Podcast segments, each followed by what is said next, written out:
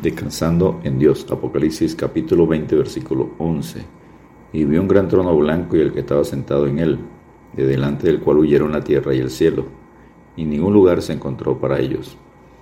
Como culminación de la historia humana, al final del reino milenial, las escrituras registran el juicio del gran trono blanco, en Apocalipsis 20, versículos 11 al 15, en contraste con los juicios previos de los justos, el tribunal de Cristo en 2 Corintios 5, 10, y los diversos juicios de Dios sobre el mundo durante la tribulación, este es el juicio final.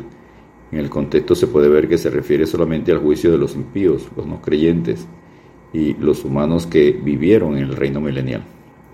La iglesia y los santos del Antiguo y Nuevo Testamento no serán sometidos a este juicio.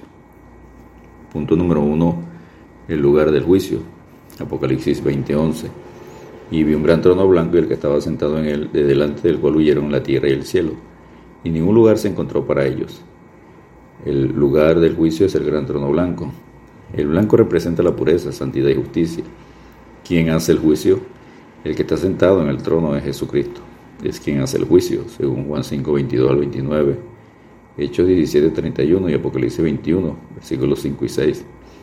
Enseña Hechos 10, 42 y nos mandó que predicásemos al pueblo y testificásemos que Él, Cristo, es el que Dios ha puesto por juez de vivos y muertos. Al final del milenio los cielos y tierra actual serán consumidos por fuego, como enseña segunda de Pedro 3, versículos 7 al 10. Pero los cielos y la tierra que existen ahora están reservados por la misma palabra, guardados para el fuego en el día del juicio y de la perdición de los hombres impíos. Mas, oh amados, no ignoréis esto, que para el Señor un día es como mil años, y mil años como un día. El Señor no retarda su promesa, según algunos la tienen por tardanza, sino que es paciente para con nosotros, que no queriendo que ninguno perezca, sino que todos procedan al arrepentimiento. Pero el día del Señor vendrá como ladrón en la noche, en el cual los cielos pasarán con gran estruendo y los elementos ardiendo serán deshechos, y la tierra y las obras que en ella hay serán quemadas. El momento del juicio será después del milenio. El cielo y la tierra huyen, no existen más, como enseña Mateo 24:35. Segundo de Pedro 3, versículos 7 al 10, Salmo 102, versículos 25 al 27, Isaías 34:4, Isaías 65, 17. Punto número 2. Las personas a ser juzgadas. Apocalipsis 20, versículo 12, parte A y vi a los muertos grandes y pequeños de pie ante Dios. Ningún incrédulo será exento del juicio. Todo el que muera sin Cristo en su corazón, de cualquier clase social, será juzgado en este juicio. Las personas que salen del milenio, creyentes e incrédulos, serán juzgadas en este juicio. Según Mateo 2.36, Romanos 2.16, Romanos 14.10, 1 Pedro 4, versículos 3 al 5 y Daniel 12.2. Punto número 3, la base del juicio, el libro de la vida. Apocalipsis 20, versículos 12, parte B. Y los libros fueron abiertos y otro libro fue abierto, el cual es el libro de la vida. Y fueron juzgados los muertos por las cosas que estaban escritas en los libros, según sus obras.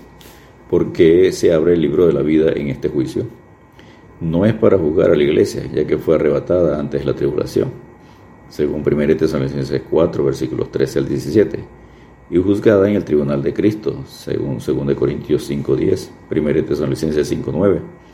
Es para juzgar a los creyentes del milenio, según enseña Éxodo 32, versículos 32 al 33, el Salmo 69, 28, Daniel 12.1, Lucas 10.20, Filipenses 4.3, Apocalipsis 3.5, Apocalipsis 3.8, 17.8, Apocalipsis 20.12, Apocalipsis 20:15, Apocalipsis 21:27 y Apocalipsis 22:19. El libro de los registros registra el grado de castigo que recibirá una persona y que el juicio será exacto y justo, según Mateo 11, versículos 22 y 23. Mateo 16, 27, Lucas 12, 47 al 48, 1 Pedro 1, 17, Apocalipsis 20, 12, Apocalipsis 22, 12, Salmos 62, 12 y Jeremías 17, 10.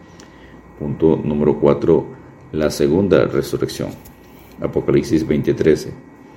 Y el mar entregó los muertos que había en él, y la muerte y el Hades entregaron los muertos que había en ellos, y fueron juzgados cada uno según sus obras. La primera resurrección ya había sucedido hace mil años, con la segunda venida de Cristo. En la segunda resurrección, todos los incrédulos serán juzgados según sus obras, como enseña Mateo 25, 31 al 32, Hechos 17, 31, 2 Timoteo 4, 1, Hebreos 9, 27, 2 Pedro 2, 9, 2 Pedro 3, 7, Judas 14 y 15 y el Salmo 96, versículos 12 y 13. Punto número 5. El castigo del juicio. Apocalipsis 20, versículos 14 y 15. Y la muerte y el Hades fueron lanzados al lago de fuego. Esta es la muerte segunda. Y el que no se halló inscrito en el libro de la vida fue lanzado al lago de fuego. Los no inscritos en el libro de la vida serán lanzados al lago de fuego, al infierno, que es la muerte segunda. Según Mateo 8:12, Mateo 13, versículos 41 al 43.